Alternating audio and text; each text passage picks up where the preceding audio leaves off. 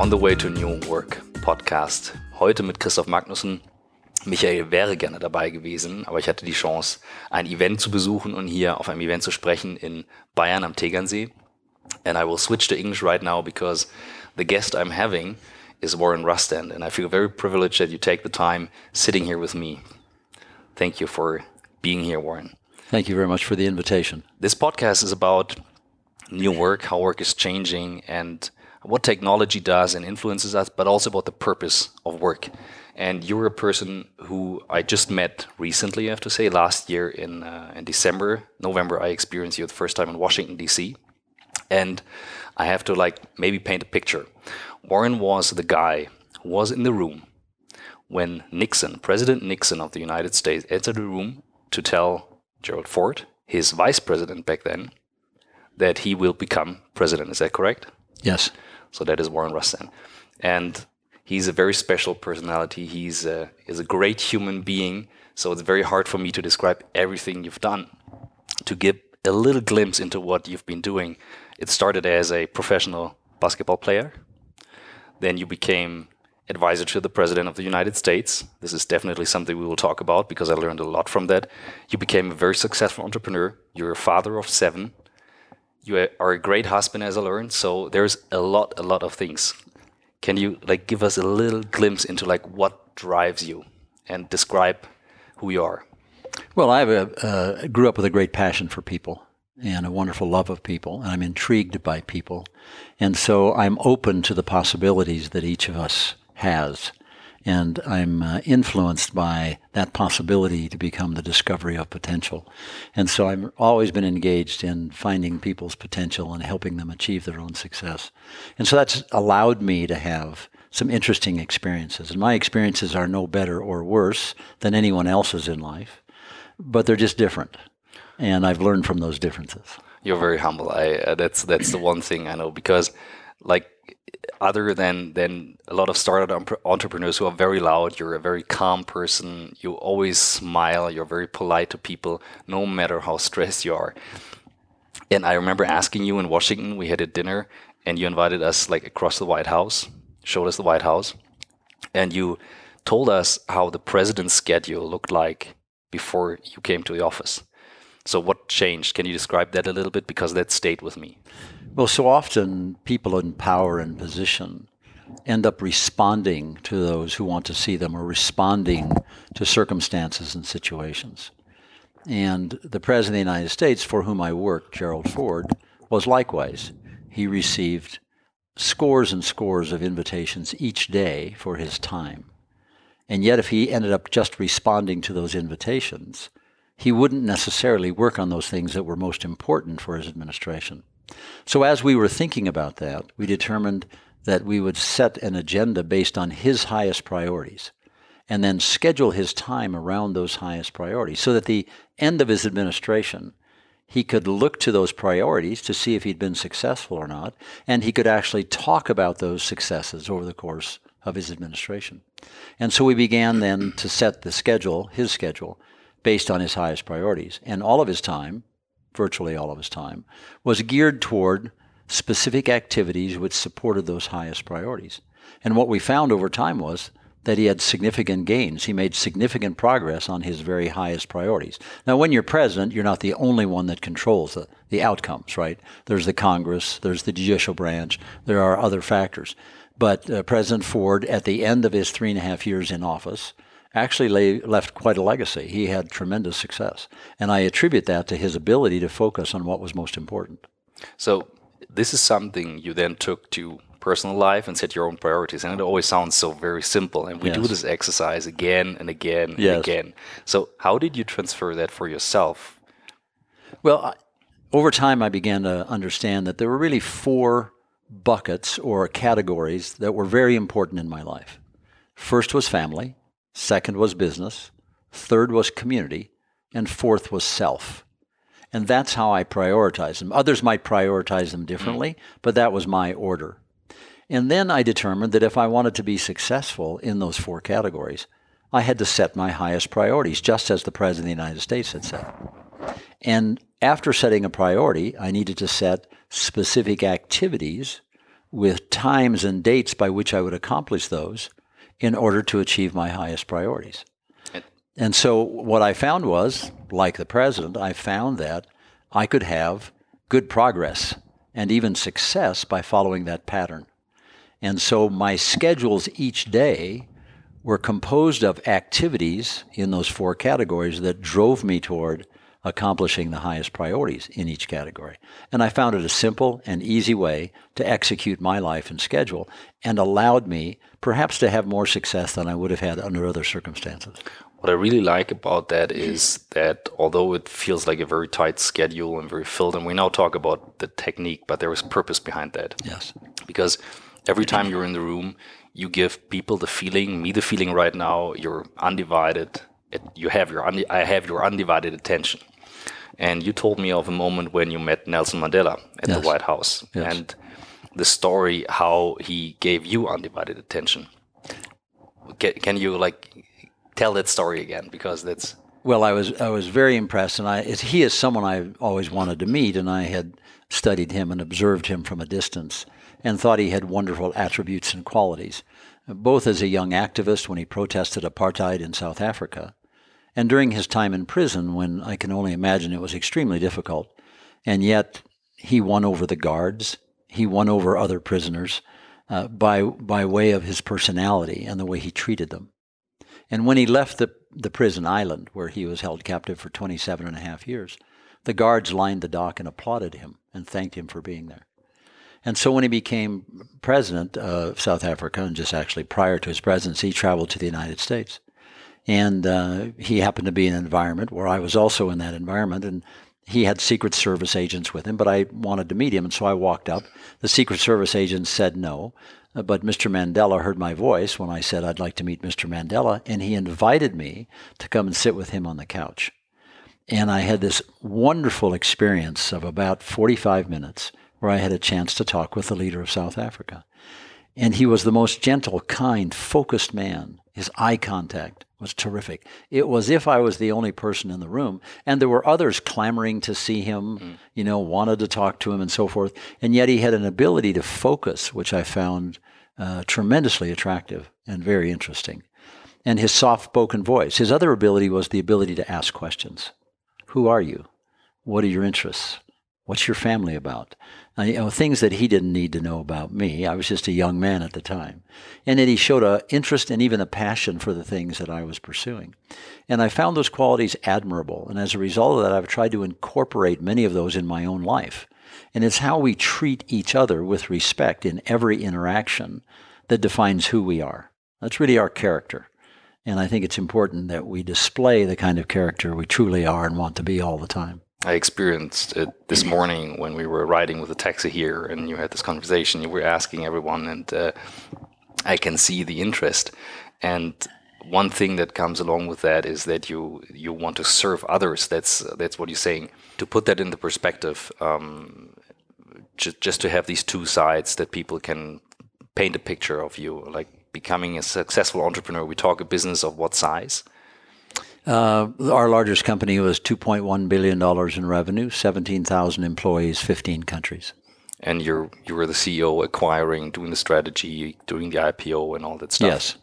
And your overall focus is to serve people. Yes. And you take the time. And people sometimes have the feeling, okay, there's the CEO of this huge company not having time. How can I reach him? And then you're here, so focused. How does that fit together, serving people and that that success?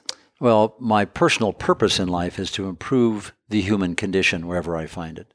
And that's driven us to own businesses that are largely in the healthcare space or the human services space, social services space, which um, allows us, therefore, to serve people. And so it's very easy for me to serve my personal mission and purpose as well as uh, serve other people in the course of my business experience. What was first? Like, did, have you became clear clear about your purpose and then start the business? And how did you come to the purpose? Well, I think as early as possible, all of us would like to define our purpose and have it very clear. And that's not always easy. And sometimes it takes years, even decades, to, for us to find our absolute purpose. And when we do that, we release unbelievable energy because it allows us to, to, to do what we do with passion with drive, with energy. And that's different than just having a job. It's different than just building a company. If we can combine the job or the company with our passion and our purpose, we're simply better at it. We enjoy it more. We bring more to that situation than we would otherwise. And I believe passion is one of the great qualities that we can bring to anything that we do. And the nicest thing would be for all of us to be able to do what we want to do most, what we love to do. And when we do that, we do it in a different way than we would if we're just collecting a paycheck or just making money. But really, when we serve our heart, then we become people of purpose. What do you think in a noisy world that we live in today with a lot of technology? I'm the technology side. You know me now yes. quite a bit. So I'm always supporting new technology, fast communication. But at the same time, I'm also a big fan of meditation. So, but in, in this noisy world and these extremes, uh, what would you recommend people to to do in order to find this purpose? Because I find it fascinating, and I remember at, when we met in Washington, that was the last thing I still had blank. Like, what is my life purpose? Who am I? That was the question. I'm like, oh, that's tough to answer. What like, does it happen at a certain day, or does it come, or what do you do? Well, it doesn't just come. Uh, for some, perhaps it's just pure inspiration. And for others, maybe it's even revelation, um, where it just appears to them and they know. But for many of us, we have to experience different things. We have to work at it. We have to study it and think about it. I believe we can only do that in a busy, noisy world if we create space and silence to find out for ourselves. And I think we have to do that through meditation, through yoga, through daily discipline and routine, by creating space in our calendar so we can have quiet. And when we have quiet moments, we tend to be more reflective, more introspective, we think deeper about things, and that allows us, I believe, to begin the process of discovery. And if we're willing to create that space and that silence, the quiet time, then I do believe we can find out our purpose. How do you do that, managing 17,000 people having a family of seven children, grandchildren by now. How many grandchildren do you have? 19. 19 grandchildren, yes, okay. Yeah. So how do you do that? How do you create that space? Let's let's talk about routine, getting up, starting the day. How do you mm. do that? Well, every day I start uh, by having uh, when I first wake up, I sit on the edge of my bed for 1 minute and I ask myself, why am I alive today? Meaning, what is my purpose today? So I want to discover my purpose for the day. Because if I can live with purpose one day, it frees me to be passionate about what I do and to be prepared for what I do. Then I take 10 minutes and I spend 10 minutes in gratefulness. And that could be meditation, it could be something else for people. But for me, it's just 10 minutes being grateful for everything in my life my family, my business, whatever it is. And then I take 10 minutes and I read from great authors, but only positive thoughts, nothing negative. And then I spend 10 minutes journaling and writing what's great about my life and what's happening in my life and the experiences that I've had over the for the previous day or two or three. And that becomes a legacy and a gift to my children when I die. Uh, they'll have their in their father's handwriting daily entries about what he's done in his life. And so I think if we have those disciplines, I'm now 31 minutes into my day, and I believe my mind is in a very positive, very wholesome place. And then I go work out, and then I eat well. It's the fuel that our body needs. And then we enter into the most important part of the day, right? It, it's the control of time and the management of time. And each of us who are busy need to understand that we control our time. And if we're too busy and hectic and stressed, it's our own fault. That we own our life experiences and we have to own the experience that we have in each interaction. And so over the course of a day, we have 86,400 seconds in a day. And over the course of the day, I want to utilize those seconds to the highest purpose I can. And that means doing the right things, the most important things, my highest priorities. It means keeping a relative balance between the four categories of my life business, family, community, and self. And it means creating open space and quiet times where I can reflect and think. And so if I could control my own schedule, I have no really no reason to be stressed, do I? If you're an employee listening right now, what could you recommend? They don't have the personal assistant right now. They have the feeling they have to attend a certain meeting. What do you recommend? I recommend that they practice oscillation. And that's the notion uh, like interval training. It's utilizing our resources and energy to accomplish what's most important, then taking time, only a few minutes, to recover from that explosion of energy, and then to renew and explode again, and then to recover and to renew and explode again. And research would indicate that through a process of oscillation, we actually are more effective over the course of a day than if we simply go from one activity to another over the course of the day. And therefore, you become a more effective and important employee because you're actually performing at a higher level. And that's really what every person wants to do. If you talk about quiet space during your day, you told me you do like 120 phone calls a day, 150 emails a day. Where do you find the time yeah. to like think or sit or yeah. Like so my office and I, I receive 150 emails a day. I get 120 phone calls a day, but I don't actually do all of those, right? So what we do is we sift through those so we can address the most important issues. And we return the phone calls that are most important as well. And then we take care of other things over time as necessary. We don't treat every single text, email, uh, paper mail, uh, telephone call with the same level of importance. We try to sort among them to be certain, again, that we're always addressing our highest mm-hmm. priorities. So you're not reacting like a lot of people receiving messages. You wouldn't react to a WhatsApp message if I send it to you. No. Unless I would say it's an emergency. If you said, uh, I really need a response in the next 24 hours, or I must talk to you right now, this is really important in my life, then we'll respond or I will respond. But most of the interaction using current technology uh, doesn't require an immediate response. Mm. Unfortunately, we find ourselves wanting to respond immediately, but it just doesn't require an immediate response. How have you seen work changing? And when people now talk about new work, it's often related to, oh, I want to work at a certain place wherever I want to live, or I want to work with a certain technology, change my job. This is this fashionable word. Do you have an opinion on that? Well, technology is enabling us to make different choices than we could have made during the Industrial Revolution or during a period of agronomy around the world when people lived on farms and so forth. So we, we've seen this marvelous technology uh, be birthed and now a part of our lives. And so geographic location isn't important. Uh, we're transnational in that we can pick up a device and we can move goods, services, money across geography, boundaries, state or country uh, without regard uh, to those boundaries. And so we have almost limited ap- limitless application of these new technologies, which should use uh, should be an asset to us to enhance all of our lives.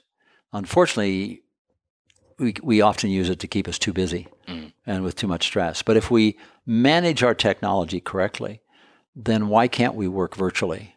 Uh, why can't we live where we want to live? Why can't we work the hours that are best suited for us? And so, what I've seen in my lifetime is enormous change in the workplace. And I believe we're only at the beginning of the change that we're going to see over the next decade or two that are going to fundamentally alter the work state as we've known it for centuries. What do you see coming? Like when you talk about that, what is? What is well, the ability to move money without banks and without using banks, right? Blockchain. Yeah, Bitcoin. absolutely. Um, the ability to uh, to live wherever we want to live, however remote. Right, and still communicate effectively across the globe. Uh, the the ability to uh, raise families and keep families close, even though they're in different geographic locations, using technology. So all kinds of things. I think I think that. Um, work is going to become more important and the quality of work to individuals but titles will become less important. I think we now have this sense that we have these all knowing, omnipotent CEOs who make these grand decisions. Um, and I think we'll move to self directed workforces mm-hmm. where small groups of employees would, will control assets, determine schedules, levels of service, resources, both human and fiscal, that they need in groups of 8, 10, 12. And they'll each have coaches or monitors mentors perhaps that'll assist them in that process.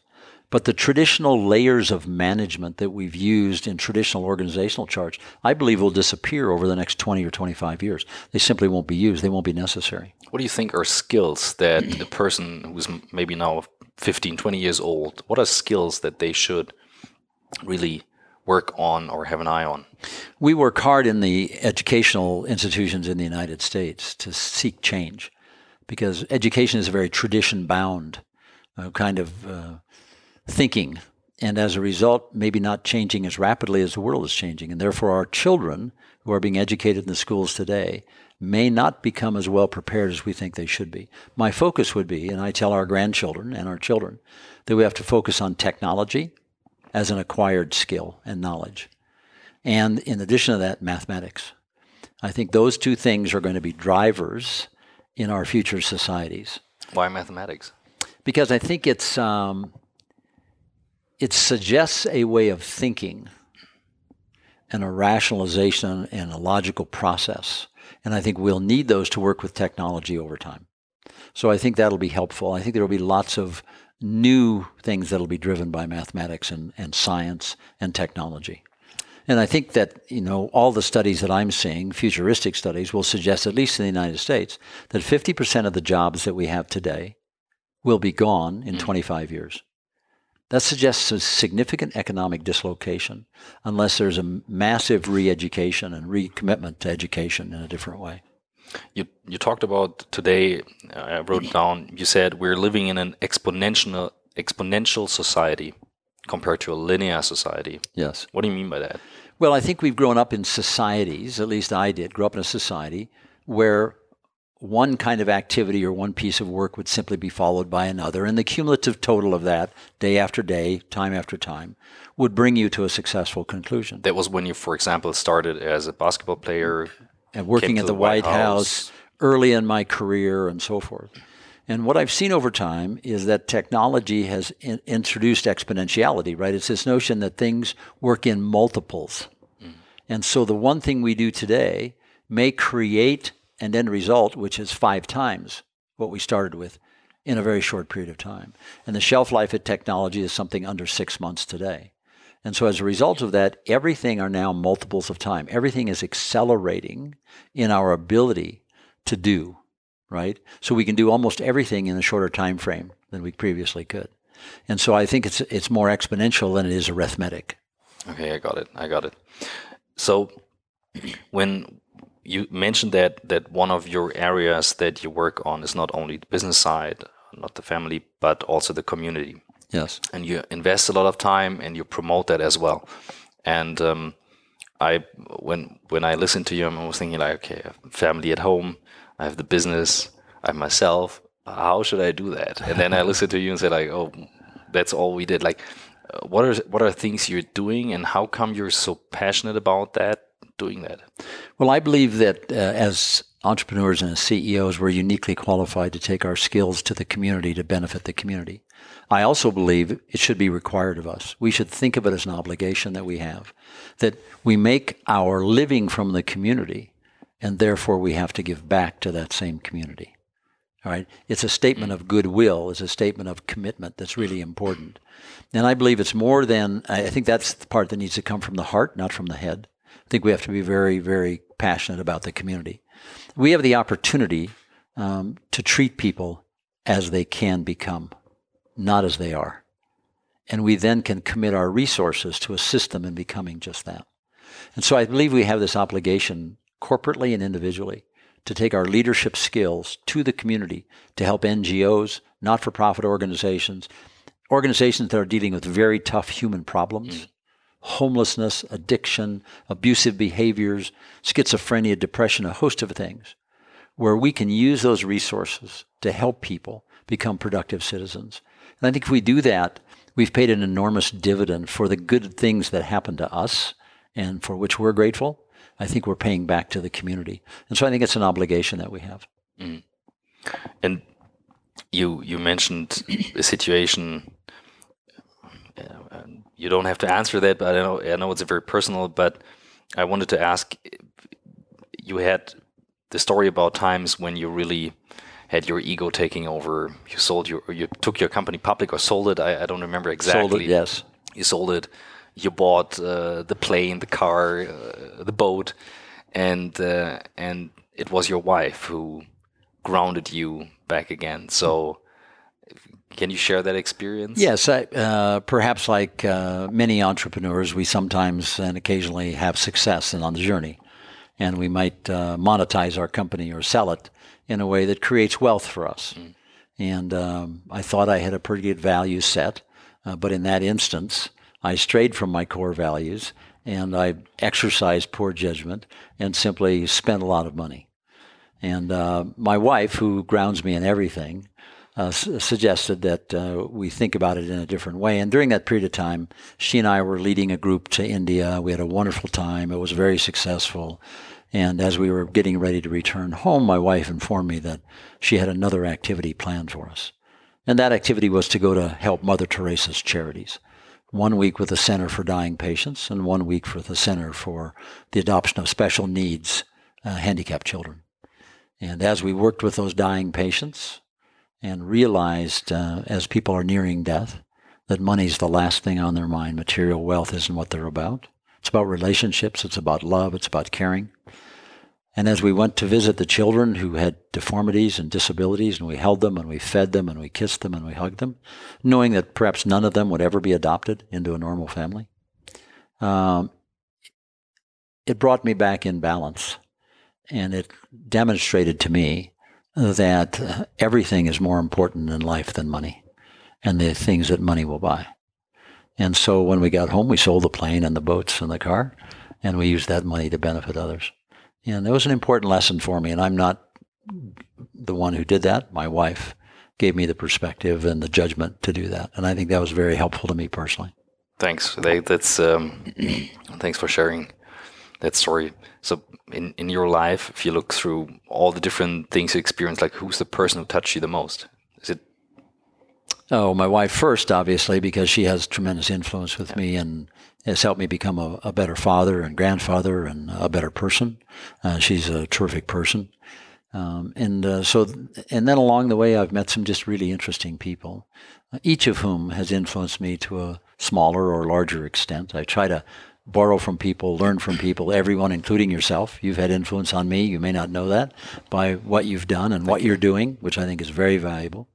So uh, each of us can learn from others in, in every way. And uh, none of us uh, are in a perfect state or have learned everything we have to learn. And so acquiring knowledge and continuing to learn is really fundamental for us. Thanks a lot. And you said like you you try to make that your rhythm every day also to read and and also to think of stuff if you would have five books where you would say okay christoph these five books in that row, this is what you should read. I think you can count a hundred now, right? Like, but well, like these five books are must reads you should have. Yeah, there are lots of great books. The first uh, among those books for me would be uh, True North, written by Bill George. I, th- I just think that's really interesting. Um, I think he sets forth a notion that if we develop our internal compass 1st mm-hmm. driven by purpose, that everything else in life works out pretty well, and he gives numerous examples of that. So uh, that would be uh, a, a, book that I like right away. Another book that I like because it inspires me is The Hundred Greatest Speeches Ever Given. And I read that often.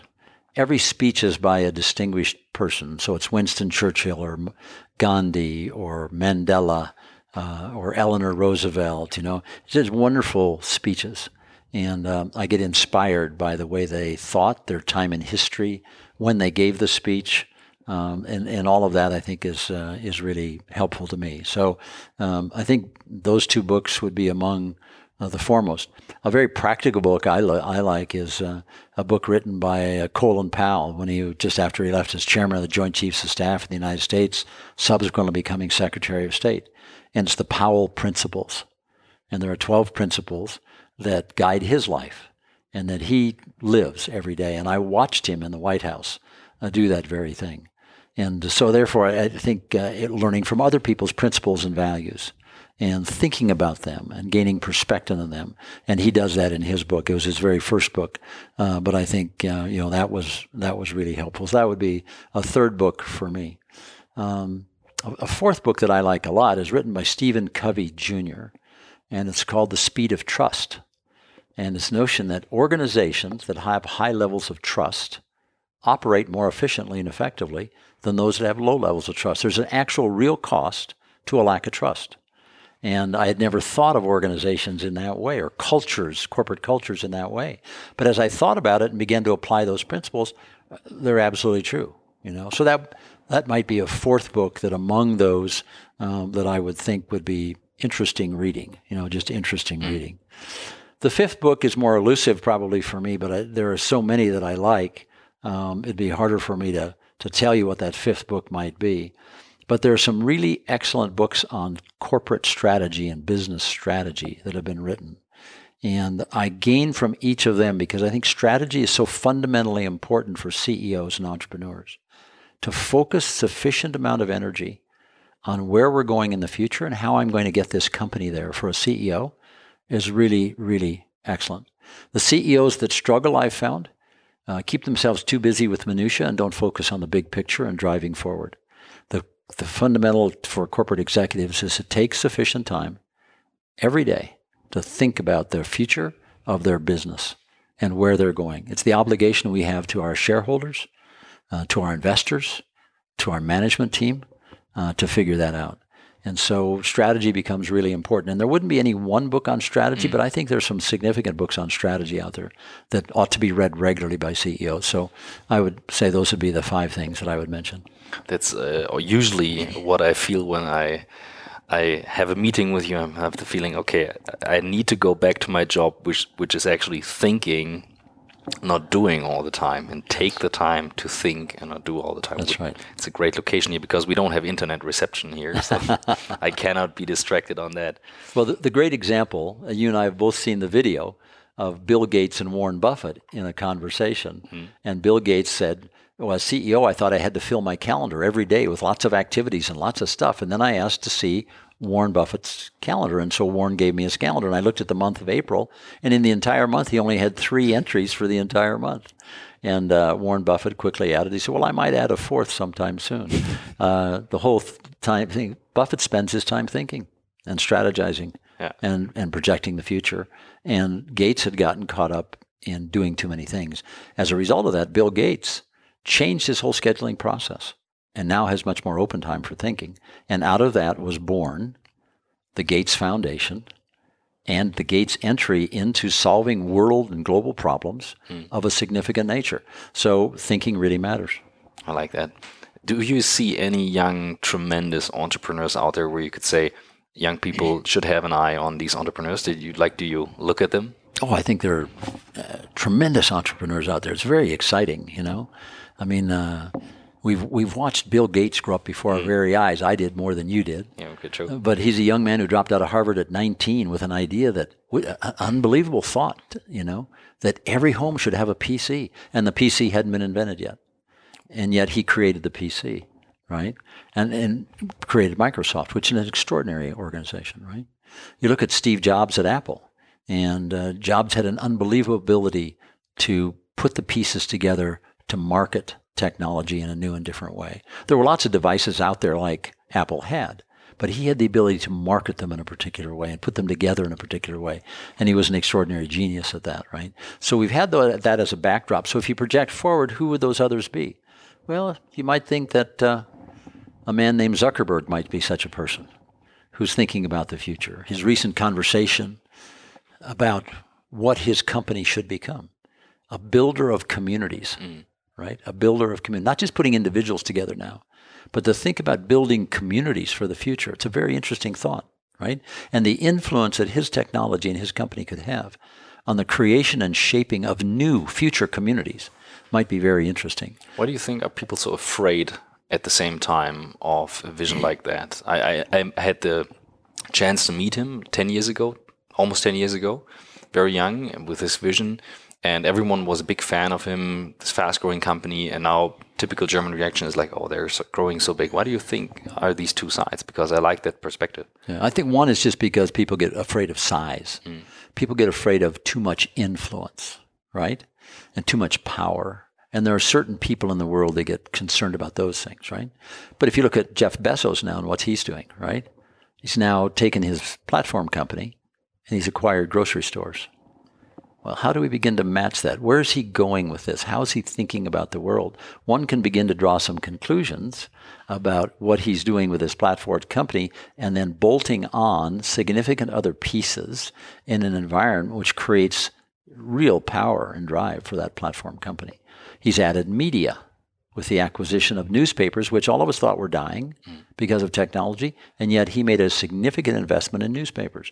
Why would he do that? So as you begin to think about the architecture of the new world, those are some of the pieces that are interesting to watch. And we may not know the answers yet, but I think uh, watching the direction and trying to determine where it might go is a fascinating process. So I think there are lots of young entrepreneurs out there who are playing on the fringes of the new world order, the new architecture of society, new communities, new political systems potentially, new monetary and economic systems that we might not yet see, but others have a view of, and we need to pay attention to those because they're going to revolutionize the societies we now live in. What do you think of a vision from Elon Musk flying to Mars? Like, what's your opinion on that? I love grand, big dreams. And haven't we been the recipient of them already? And I just mentioned one, Bill Gates. Yeah, true. All right. So dream big and then go chase those dreams, right? Why wouldn't we colonize Mars someday, right? In 1963, uh, John Kennedy stood at the White House and said, We want to visit the moon in this decade and land a man on the moon and return him safely. And when he said that, no one believed it was possible. Mm. Very few people believed it was possible. And yet in 1969, the first person walked on the moon, Neil Armstrong, right? One giant step for mankind, one small step for man. I mean, it's an amazing accomplishment. We, the human potential is extraordinary at its best. Mm. And so we should not ever deny dreams and think about big picture opportunities. I like that because now in that moment comes a, a, scene from Mark Zuckerberg. I listened to one of his speeches and he is referring to that decade. And he's referring to a situation when Kennedy visited the NASA Space Center and was asking a guy who was painting parts of the first uh, Apollo uh, rocket, and he asked, "What are you doing?" And his answer was, "I'm working to put a man on the moon." So th- this is also how Zuckerberg is influenced on like big visions and big dreams, and it reminds me of uh, sometimes we're a bit dull in in creating small stuff and not making it too big and not dreaming too big. But it's it's a great challenge. But it goes back to our conversation of a few minutes ago, right? And that is this notion that we have to spend time thinking, yeah, and we have to spend time dreaming, and then we have to spend time pursuing. And if we don't give ourselves the time, if we're so caught up in responding to texts, texts, emails, the, the urgency of the moment, mm. we never get to what's most important. And that's the future. And that's where we have to take our companies, our families, right? Our businesses. But we can only get there if we think about it and if we plan for it. I have two last questions before we have to head to the dinner. We we can head to the dinner. One is regarding your top 100 list. in Washington, one of the last things you mentioned, you had a top 100 list of things in life to do. And on the flight back, I was like, shit, I don't have a top 100 list. And I, I cannot imagine he has it. But you, you told me like you have a lot of things on the list. And you said you made it very early. How did you start that? What's on it? And how did it help you through all the stuff? Yeah. My father was one who encouraged me to set goals and taught me how to set goals. And he was insistent that I have goals. And when I went to high school, he wanted to know what I wanted to accomplish. So those were dreams, future opportunities, right, that I could create. When I went to the university, same thing. He paused me before I went and he said, Now, what are you going to accomplish? What do you want to achieve? And so he was constantly. So when I was 19 years old, I was at the university. And I stopped long enough one day thinking that I wanted to write down the things I wanted to accomplish in my lifetime. And it turned out to be a hundred things. I wrote them down. And I've kept that piece of paper. You've seen that yeah, piece of paper. I've kept that piece of paper. And some were silly and soft, but some were pretty grand. And what I found by reviewing those on a regular basis, that I achieved them. And I've been able to achieve 98 of those 100. And as a result of just simply writing them down, and then looking at them on a regular basis, it created activity for me and goals for me that I could then go out and accomplish. So you accomplished 98 of 100, yeah. How old are you now? If I'm, I'm, I'm 74. 74. So the last two, do you still The last two I don't think I'll ever get. The one is that I want to visit every country recognized by the United Nations. And when I made the list, there were only about 160 countries in the United Nations recognized by. Today there are about 212. So it's a moving target. So I don't, I don't know. Okay. Countries split, Okay. divide, get new names. I may not get there, right? I may not get there, but I'll work hard at it. I've I've traveled to about 190 countries, so I've traveled a lot. The second is I want to be president of the United States and uh, I may have missed my opportunity. it may maybe last year was the time to run. Okay, you should so I run. may have missed my opportunity. Okay. Oh man, I would still work for you. I think you run until 90. That's easy. So you would be perfect. Last question. Yes. Then we finished up. Is there anything you're afraid of? No. No. Um, I I don't believe in fear. I love that. I don't believe in fear. I don't live by fear. Right. I live by joy and happiness and uh, achievement. And uh, every day you go out and attack the world and make it a better place. And I don't fear anything.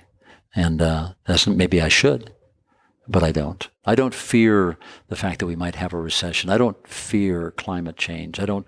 Those aren't things I worry about. I do everything I can to contribute to the solution of problems and issues, but that's all I can do is everything I can do. And if I do everything I can do, then I'm satisfied with what I've done. Thanks a lot for your time, Warren. Thank you, Christoph. I appreciate it.